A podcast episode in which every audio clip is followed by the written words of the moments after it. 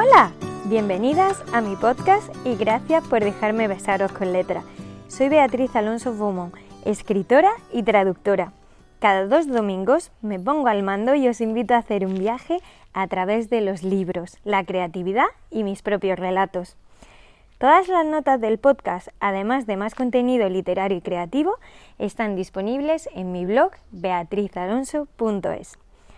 Si os apetece, podéis compartir en Instagram una foto de cómo escucháis el podcast. Etiquetadme con Déjame besarte con letra. Me encantaría veros. En el episodio de hoy tengo el placer de charlar con la escritora y actriz Lorena Franco sobre su trilogía del tiempo, además del amor por la escritura. En la parte de creatividad explico la técnica del pensamiento opuesto y os propongo un ejercicio de escritura creativa relacionada con los títulos. Y por último, continúa la historia del misterio de la caja verde, un relato que empecé hace dos episodios y que ha puesto patas arriba el rumbo de la familia Manzano. ¿Preparadas? ¡Arrancamos!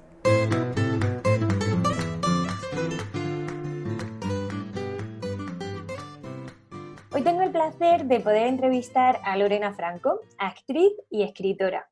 Bienvenida Lorena y gracias por querer participar en este episodio. Hola Beatriz, bueno, hola a todos y, gracias a ti por invitarme.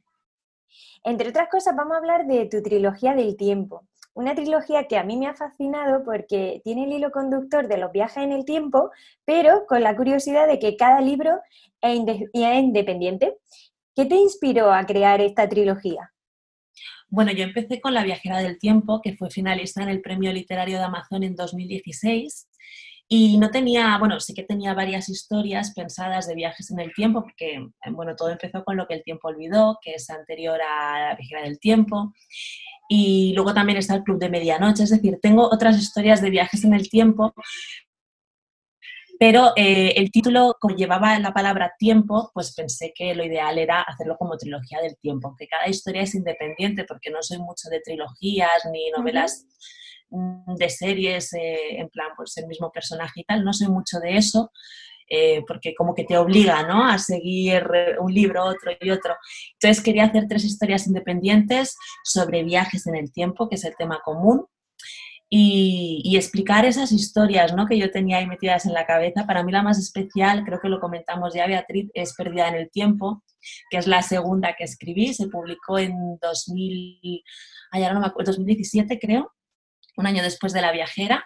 Y claro, la gente cree que, que, sigue siendo la historia de Lía, pero son historias totalmente independientes. Se puede leer La memoria del tiempo, Perdida en el tiempo, La viajera del tiempo. El orden es indiferente. Eh, y lo que me inspiró fue eso. Yo siempre he sido como muy de viajes en el tiempo. Las películas de viajes en el tiempo me fascinan, la mayoría. Eh, con ese punto de romance, familiaridad, ¿no? También es muy importante la familia, ¿no? En cada una de las tres novelas. Y, y, bueno, fue así, porque a mí los viajes en el tiempo me fascinan, la verdad que sí. De hecho, eh, te lo comenté por redes que a mí la segunda, Perdida el Tiempo, o sea, la otra me había maravillado, pero esa especialmente por la conexión tan grande que hay entre la abuela y, la nieta, e, ese amor que destilan todas las páginas y no precisamente un amor romántico que normalmente cuando encontramos un libro y está centrado en el amor, eh, suele ser mucho el, de pareja y a mí me pareció maravilloso que se le diera la vuelta y fuera precisamente el amor eh, de familia. Además, vi en redes que tú mencionaste a, los que nos gusta la escritura y dedicarnos profesionalmente ya o en ello, eh, que nos rodeásemos de nuestros ángeles. ¿Para ti es precisamente por eso esta novela tan especial, porque de alguna manera te recuerda a esos ángeles?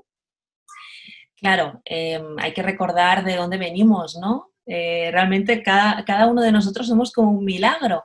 De hecho, perdida en el tiempo, si la protagonista, Nora en este caso, no hubiera viajado en el tiempo, es posible que, que su existencia pues eh, nunca hubiera ocurrido, ¿no? Porque es ella pues quien anima a la abuela, cuando conoce al abuelo, es decir, eh, sí, tener cerca a nuestros ángeles, sí que lo enseñé con una fotografía de mis abuelos, que ya no están, y mis padres, que sí, afortunadamente están, es importante tenerlos contigo, pensar en ellos, y Perdida en el Tiempo es una novela mm, escrita con mucho corazón, la verdad que sí, la que más, porque ya la memoria del tiempo nos vamos un poco más a la acción, al thriller, y esa es la no romántica en el sentido que dices de amor de pareja, que también lo hay, porque es que hay muchísimas historias muy entrelazadas, ¿no? Ahora que lo pienso, es una novela bastante larga, eh, pero sí, es importante tenernos en el recuerdo y para mí plasmar a esa abuela, Beatriz en este caso, pues eh, fue una forma muy especial de, de hacer una especie de homenaje a esas abuelas, ¿no? Que lucharon tanto en el pasado por,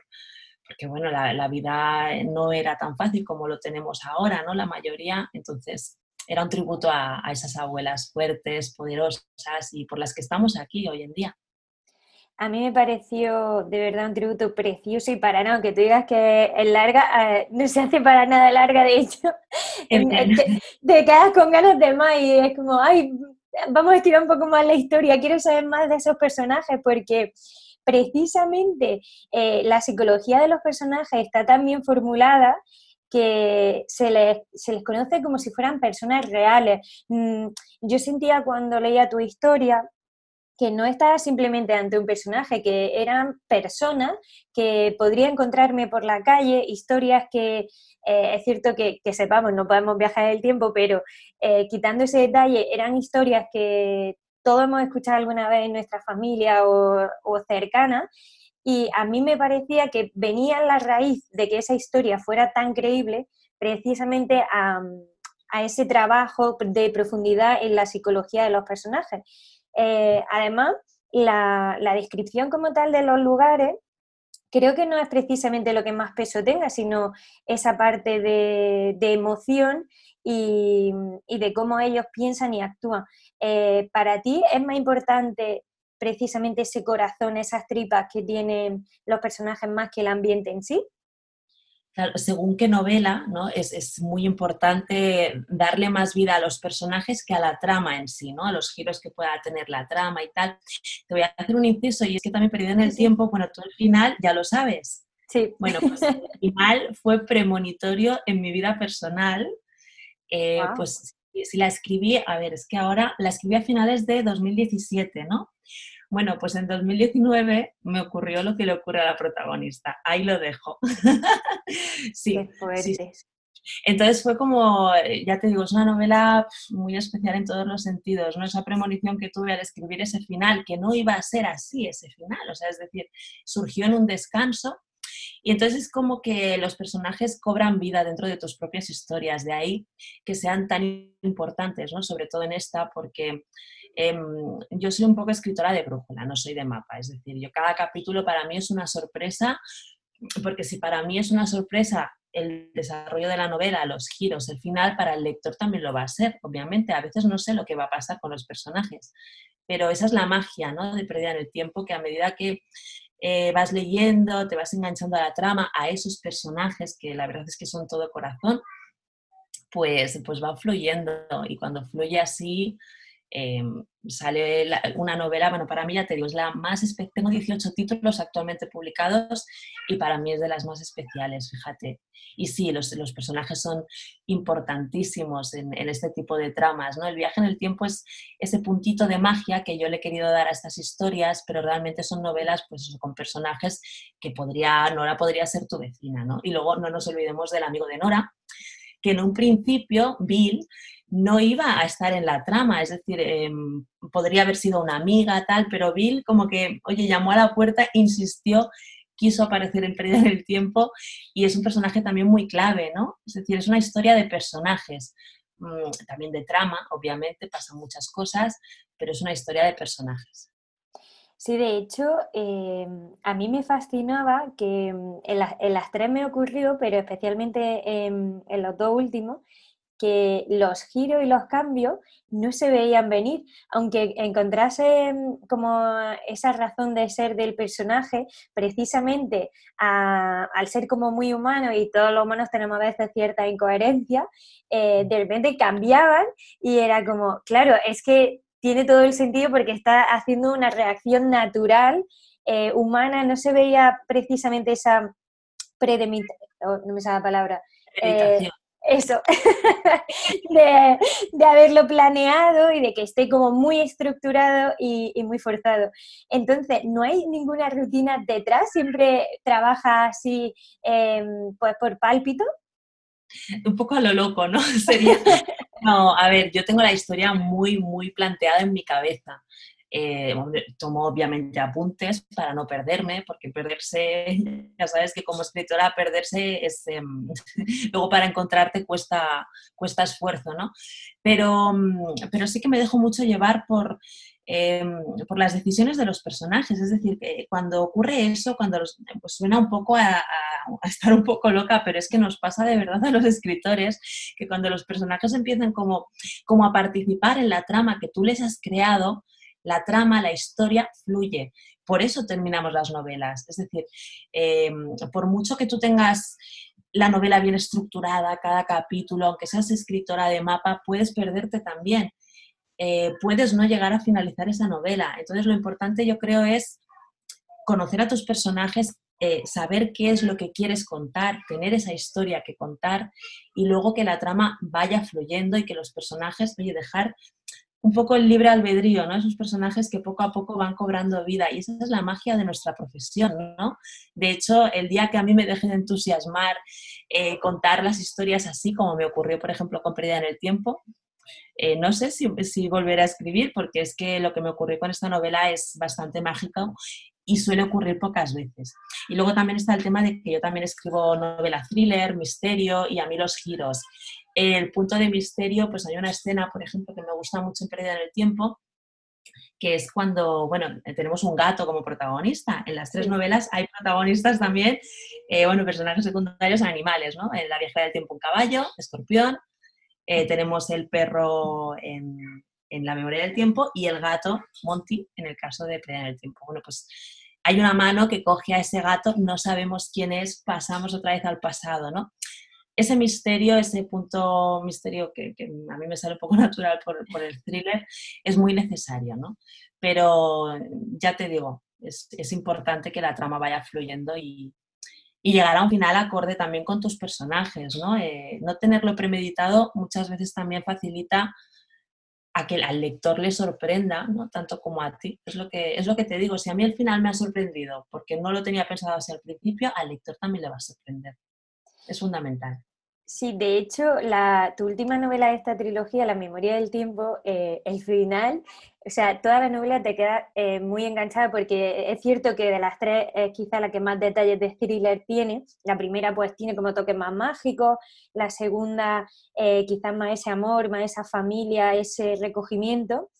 Y la última es como completamente thriller y el final es como, wow, yo estaba esperando porque decía, ¿cómo se va a resolver? Porque me parecía muy complicado salir de, ese bucle y, y la verdad que resultó tan impactante y tan coherente que Mm, te quedas como con ganas de más y de decir, wow, ha sido una gran historia que no me cansaría de leer. ¿Tú crees que precisamente que, que tus novelas vayan cambiando o vayan modulando, pues por ejemplo, es un poquito de magia en una, eh, algo más emocional en otra, eh, o la siguiente con thriller, sean em, esas claves que hagan que sean tan atrayentes tus historias, porque la verdad que es imposible dejar de leerlas.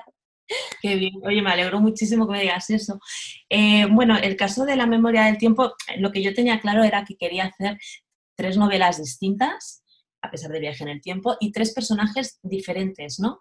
Nora, por ejemplo, es todo bondad. Chloe tiene esa parte oscura que conocemos desde el principio, de meterse en problemas, eh, bueno, por la pérdida también repentina de su padre, por la que se culpa y tal.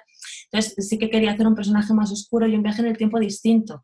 En la memoria del tiempo, en lugar de viajar y quedarte ahí anclada en el pasado, hasta no se sabe cuándo, ella, no, ella va dando saltos temporales de, la actualidad a los años 20 sin saber cuándo lo va a dar, ¿no? A, través de una piedra y tal, ¿no? Entonces, em, bueno, la verdad es que era fundamental hacer tres historias diferentes que engancharan sobre todo y luego el final de la memoria del tiempo, no te creas que yo lo tenía muy claro al principio, es decir, barajaba varios finales, varias em, hipótesis culpables, pero es que al final como te digo, ¿no? Los personajes te van guiando, la historia fluye y así es como debía ser, ¿no? Así es como debía ser el final, que para mí, mm, en la memoria del tiempo, por ejemplo, no, no había otro final posible que ese, ¿no? Y estoy bastante satisfecha con el resultado de las tres, la verdad que sí. No, es que no es para menos. Yo, mm, de hecho, me las bebí en tres días. Tuve un es que no puedo parar de leer porque me gustaba mucho la, la historia, cómo estaba contada.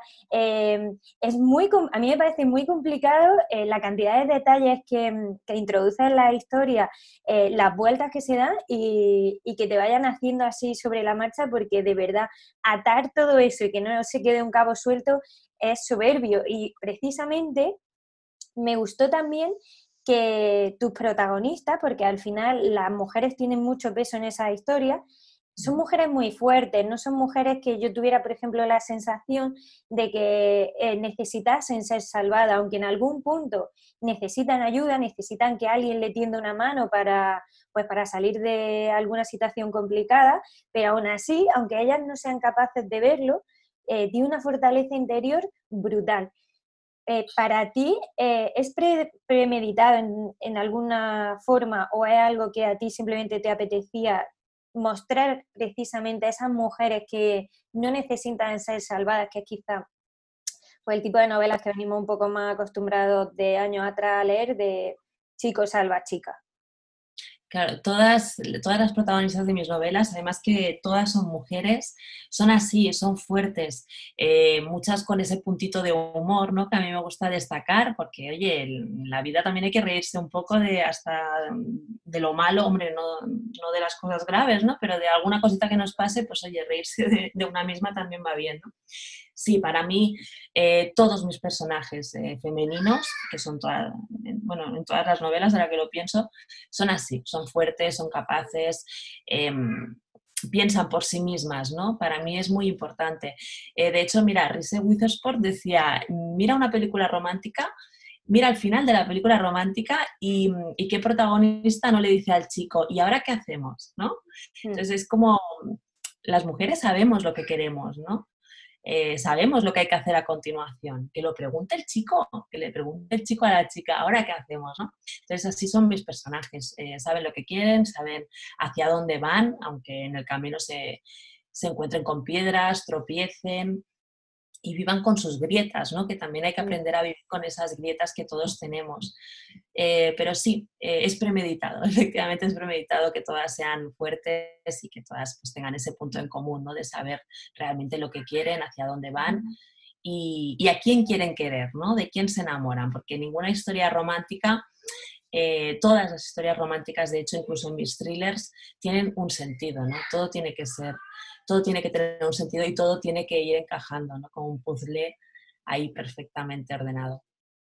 Pues yo te agradezco como lectora que escriba ese tipo de historias porque a mí me pasaba que me cansaba mucho, incluso cuando todavía leo algún libro así, eh, pierde como cierta calidad para mí, en mi opinión, eh, de que al final tengan que salvarla, porque podemos salvar nosotras, o simplemente hacer equipo y ayudarnos. Así que para mí es un placer descubrir y leer historias así en las que no hay que estar constantemente pendiente ni dependiente de, nadie. Y por eso me gustaría también preguntarte que de dónde surgió este camino como escritora, porque eh, tú eras actriz y, empezaste un camino en la literatura y en la escritura que, como has dicho al principio, eh, tu primera novela de lo que es esta trilogía fue finalista del concurso de Amazon. Mm. ¿Habías escrito antes o empezó un poco ahí? Pues empezó todo por hobby, Beatriz, o sea, para, para nada pensaba que, que, pues fíjate que llegaría a publicar con Editorial Planeta, que el último título es el último gran de Silvia Blanche y ya hay preparada novela para el año que viene y tal. Es decir, yo empecé como hobby eh, subiendo directamente las novelas a la plataforma de Amazon, me pareció pues algo como muy sencillo, ¿no? Darte a conocer al mundo, porque además es que publicas en digital y también en papel, llegas hasta la India, ¿no? Eh, a Estados Unidos, me pareció una pasada. Y entonces, bueno, em, pues escribía por hobby, ya desde adolescente que escribía, es decir, no, es algo nuevo. Para mí crear historias siempre ha sido como una necesidad, ¿no? Para, bueno, eh, luego, claro, lo difícil es encontrar el coraje para mostrar tus historias, ¿no? Para que la gente las lea, o sea, te expones a todo tipo de opiniones y, a desnudarte, es que es, prácticamente eso, ¿no? Eh, pero no sé, ya te digo, empecé por hobby, sin presiones, sin pensar que sería mi trabajo principal en un futuro, ¿no? Y yo creo que ahí está un poco el truquillo, ¿no? En vivir este camino disfrutándolo, haciéndolo porque te gusta, porque lo disfrutas de verdad y, sin muchas metas, eh, porque las metas lo único que hacen es presionarnos, ¿no? Eh, meternos presión y eso no es positivo a, nivel creativo. Entonces, bueno, dejé que todo fluyera, también actualmente disfruto de mi trabajo y sigo dejando que todo fluya y creo que ese es un poco mm, el truco, ¿no? Para, para seguir ahí, disfrutarlo, dejar que fluya y que todo vaya surgiendo pues como tenga que surgir, no pasa nada. Y oye, que te lee uno, perfecto, que te leen 100, genial, que te leen 5000, maravilloso, ¿no?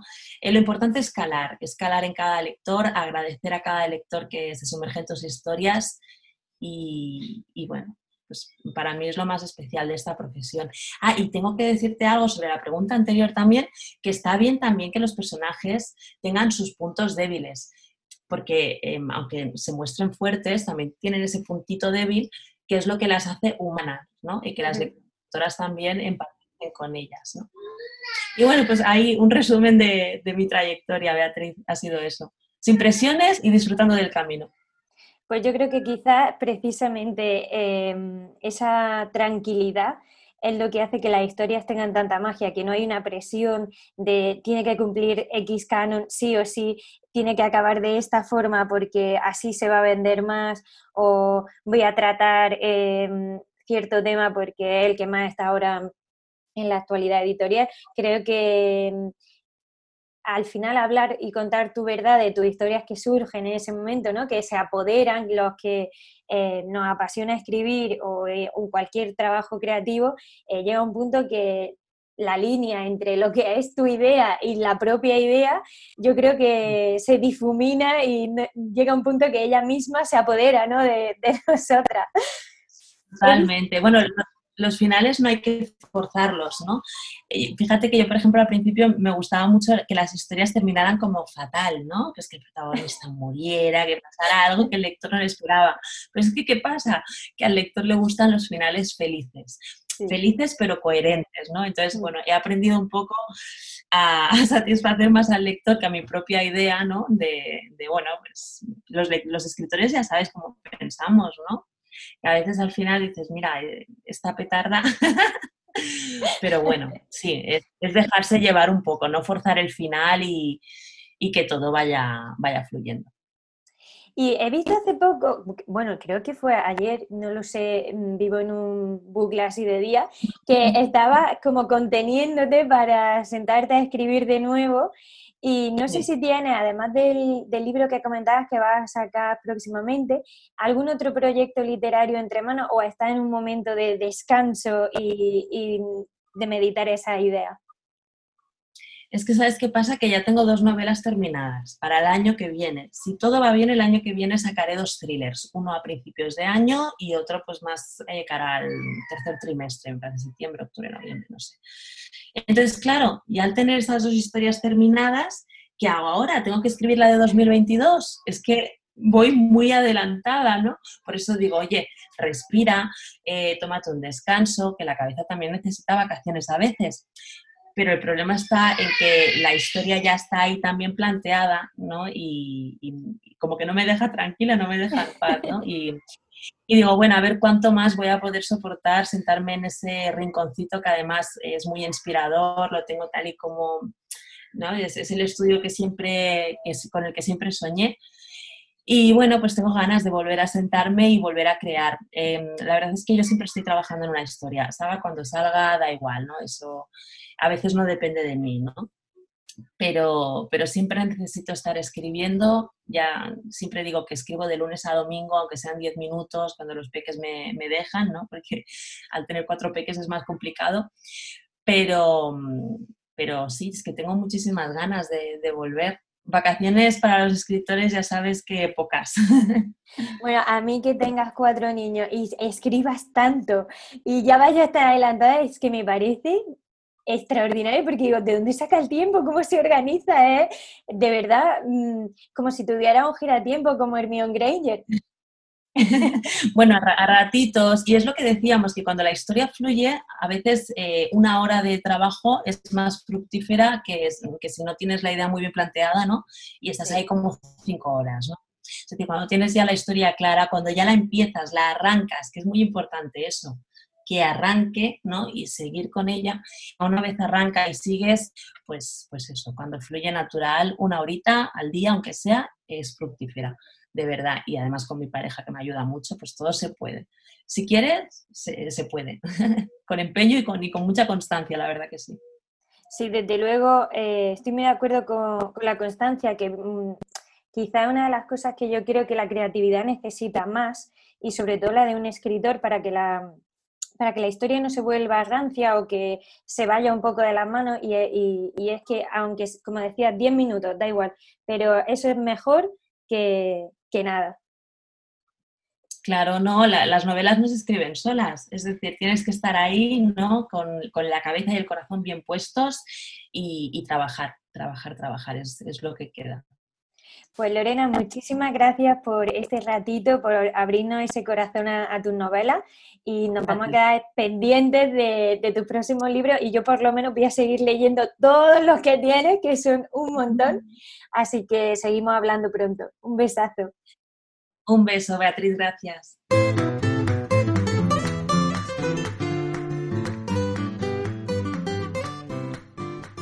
Llegamos a la creatividad. La técnica que hoy os quiero compartir es muy sencilla y muy chula para crear tanto títulos como historia como cualquier otro tipo de producto. Yo sé que enfrentarse a la hoja en blanco puede resultar muy angustioso, nos puede llegar a provocar incluso ansiedad pero también puede ser un momento de diversión. Uno de los grandes problemas cuando deseamos crear o escribir algo nuevo es que pretendemos que sea perfecto en su primer borrador. Vamos, es como si queremos cocinar algo y es la primera vez y pretendemos que esté tan rico como si lo hubiese hecho un gran chef. A que no tiene sentido. Por eso, siempre os animo a que intentéis darle más amor a esa niña interior que todas llevamos dentro y quitarle todos esos castigos que estamos tan acostumbradas a darle. La creatividad es sinónimo de juego, de probar, de errar y de volver a intentarlo hasta conseguir llegar a esa idea que estábamos sintiendo que nos rozaba los dedos de los pies. Hoy os quiero hablar de la técnica del opuesto y concretamente nos vamos a quedar con un ejercicio para formular título. Esta técnica como su nombre indica, simplemente consiste en buscar el lado opuesto a la historia o a la idea que tenemos entre manos. Por ejemplo, en el cuento de Hansel y Gretel, la bruja es el antagonista, es decir, ese personaje malvado que hace sufrir a los niños. Pero ¿y si planteamos que la historia sea al revés? Que los niños sean los malos y la bruja la buena.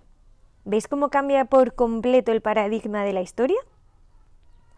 Esto también lo podemos aplicar a esos pensamientos negativos que acuden a nuestra mente cuando estamos creando algo, como pueden ser esto no lo va a leer nadie, esto es una mierda, me van a tirar huevos en la puerta de casa. Ahora cambiemos ese razonamiento por lo opuesto. Sentidlo. ¿Lo notáis? Exacto. Ese cambio de actitud ante el reto es completamente diferente y enfrentarnos a cualquier proceso con una actitud más abierta también nos llevará a ser más creativa, porque no nos estaremos censurando antes siquiera de haberlo intentado. Vamos a usar esta técnica para crear el título de un pequeño relato. El ejercicio creativo que os propongo es el siguiente. El título no puede tener más de siete palabras y dos de ellas deberán ser opuestas o por lo menos que no sea la relación directa que nos vendría a la mente al usar dicho término. Por ejemplo, la tarta vomitiva, champán en el funeral de Julio Olivares, el caballo que soñó ser mariposa. No juzguéis, solo escribid, escribid y escribid. Ya veréis como cuando bajéis la censura de si estos títulos son buenos o no, de si saldrán ideas estupendas o van a ser todas un fracaso. Os recomendaría que probaseis como hacer unos 20 títulos hasta que os quedéis con uno definitivo. Una vez lo tengáis, podéis escribir una pequeña historia y si os apetece, compartirla en Instagram usando la etiqueta mimando mi creatividad. Un ejemplo de todo esto que os estoy contando yo lo usé en la historia de la casa de hojalata de mi libro de relato Besos entre las letras. Venga, ¿quién se anima con este reto?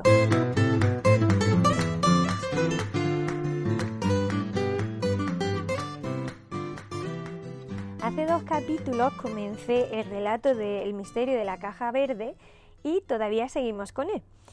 Para aterrizar en la historia, porque ya han pasado varias semanas, voy a hacer una brevísima introducción y si no has escuchado los capítulos anteriores, te invito a que lo hagas para que así tengas una visión general mucho más intensa de esta historia.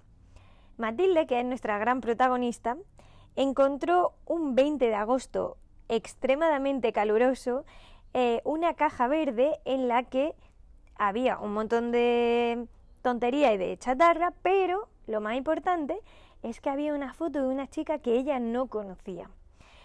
Tanto sus nietas como sus hijos que estaban por allí tampoco sabían quién era, ni de ello era la caja, hasta que apareció el abuelo, el señor Paco, y dijo que era de él. Ahí se enzarzó una discusión porque pensaban que pues que la de esa foto era una amante o una antigua novia de Paco. Pero nada de por ahí.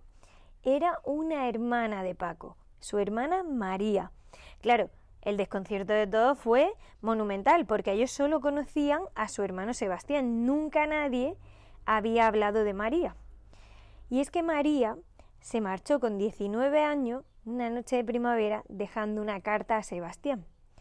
Sebastián ha sido el único que ha leído la carta, pero Paco confió en él, eh, en lo que le dijo de esa carta, hasta que llegó este 20 de agosto y Matilde y su familia le hicieron recapacitar y pensar que lo mismo Sebastián ocultaba algo más. Así que una vez que ya estamos un poco ubicadas en la historia, continúo con el misterio de la caja verde. Tardaron solo cinco minutos en llegar a la casa de Sebastián, pero la tensión que presionaba cada hueco había consumido el poco aliento con el que habían salido de casa. Pocos minutos faltaban para que el reloj de la iglesia tronara con fuerza a las tres de una tarde insoportable. Ana, Matilde y Paco habían hecho el escaso trayecto en coche, mientras que el resto de la familia Manzano soportó un paseo al infierno rural. Paco tenía la boca seca y la camisa un mar de arrugas. Matilde se bajó del coche con decisión, levantó la cabeza, se colocó con fuerza el bolso sobre el hombro derecho y engachó a Paco por el brazo contrario para que el miedo de enfrentarse al ogro de Sebastián no lo hiciera correr pueblo abajo. La mente de Ana era un hervidero de dudas. ¿Qué habría pasado con esa tía que no conocía? ¿Seguiría viva? ¿Y en qué momento se le ocurrió pasar las vacaciones en el pueblo, ya que ese que iba a ser un remanso agradable de descanso y buena comida? Llamaron tres veces al timbre, pero allí no habría nadie.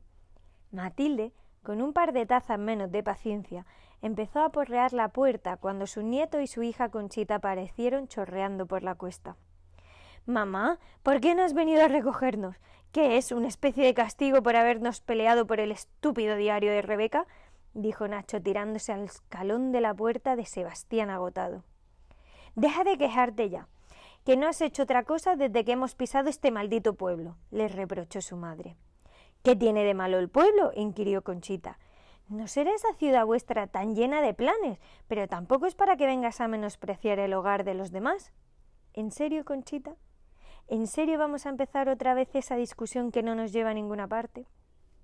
¿Queréis caerearos ya? A mí me da igual si os gusta o no el pueblo. Aquí a lo que hemos venido sea que el condenado de Sebastián hable o calle para siempre. Como no abra la puerta, juro que la tiro abajo. Varias discusiones empezaron a calentar mientras los timbrazos y golpes a la puerta no cesaban. Diez minutos después, Sebastián abrió con cara de pocas ganas de visitas. ¿Se puede saber qué estáis haciendo montando jaleo en mi puerta? ¿Es que ya no se puede echar uno en la siesta? Tira para adentro, tira que tienes mucho que explicar, le pinchó Matilde con el dedo índice en el pecho. Sebastián se hizo a un lado y dejó que la marabunta de gritos y miradas cargantes se abrieran paso. ¿Qué queréis? dijo Sebastián al llegar al patio que había en mitad de la vivienda. Encima no pretenderéis que yo también os invite a café. Ay, hijo, tú tan amable. El día que te mueras, luego dirán las vecinas que por qué no te lloramos. Matilde, por favor, que es mi hermano. Sí, un hermano que tiene un secreto muy bien guardado, ¿no es así, Sebastián? Yo no sé de qué me estás hablando. Tío, sabemos que la tía María se marchó una noche de primavera. Dejó una carta y tú eres el único que puede decirnos que ha sido de ella, preguntó Conchita con suavidad. A mí no me vengáis con cuentos después de cincuenta años. María se fue. Punto. Vamos a ver, Sebastián, que no tengo el cuerpo para tonterías. ¿Qué dijo María en esa carta? ¿A dónde se fue y por qué? ¿Acaso no tienes corazón, hombre de Dios? Mira cómo está tu hermano. Paco se había sentado en una silla de Anea cabizbajo. La aparición de María había avivado ese dolor que llevaba tanto año enterrando. Sus nietas Rebeca y Carlota estaban a su lado sujetándole las manos. Nacho no quitaba ojo al mausoleo del campo que tenía allí Sebastián plantado. A Paco ya se lo conté en su momento. Tú no eres quien para venir ahora a remover el pasado. Mira, Sebastián, dijo Matilde sacando pecho. Me parece muy bien que hayas mangoneado toda la vida a tu hermano, pero ay amigo, conmigo no vas a poder, así que ya puedes estar mirando entre toda la basura que tienes metida en esta casa y sacar la maldita carta. La carta solo decía que se iba. ¿Qué más da el resto de detalles? Pero tú te estás escuchando, cacho de carne con pata, que es tu hermana. Tu hermana, ¿cómo va a dar igual? ¿Tampoco corazón tienes que no quieres saber si todavía puedes abrazarla? Sebastián, por favor. Alzó la mirada Paco. Enséñame la carta. En su momento te creí, pero lo que ha pasado hoy me ha hecho reflexionar. ¿No habrás estado cincuenta años ocultándome dónde está María? Sebastián estaba acorralado. María había dejado mucho más que una carta de despedida. Había depositado una puerta en sus hermanos, en la esperanza de que la entendiera, pero Sebastián la cerró de golpe, dejando con ella a Paco dentro y sin posibilidad de ir tras su hermana María. Nacho empezó a abrir cajones sin preguntar. Rebeca y Carlota también se unieron a la tarea, mientras que el resto de la familia Manzano miraban con rabia a Sebastián. Esto ya sabía yo que iba a pasar. Y no, no hay ninguna carta porque la tiré. ¿De verdad pretendes que nos creamos eso? ¿Tú? ¿Tú tirar algo? Si no entran más chisme en esta casa, ¿por qué no queda espacio? Sebastián, por favor, se acercó más a él Paco. Si de verdad alguna vez te ha importado, dame la carta. Deja este juego barato, porque no tengo otros cincuenta años para seguir esperando. Sebastián se coló en uno de los dormitorios que daban al patio, y después de mucho rebuscar, sacó no solo una carta, sino un cofre repleto de ellas. Al final, sí que iba a resultar verdad que ese 20 de agosto un tesoro le esperaba lleno de letras. En el próximo episodio os contaré qué pasó con María y cómo la familia Manzano emprendió una nueva aventura. Muchísimas gracias por escuchar este episodio. En dos semanas vuelvo con más historias y retos creativos. Solo os pido un último favor. Compartid el podcast en redes sociales y dejadme unas estrellas en iTunes. Así conseguiré que este pequeño proyecto crezca. De corazón, a ti, a ti, gracias por dejarme besarte con letras.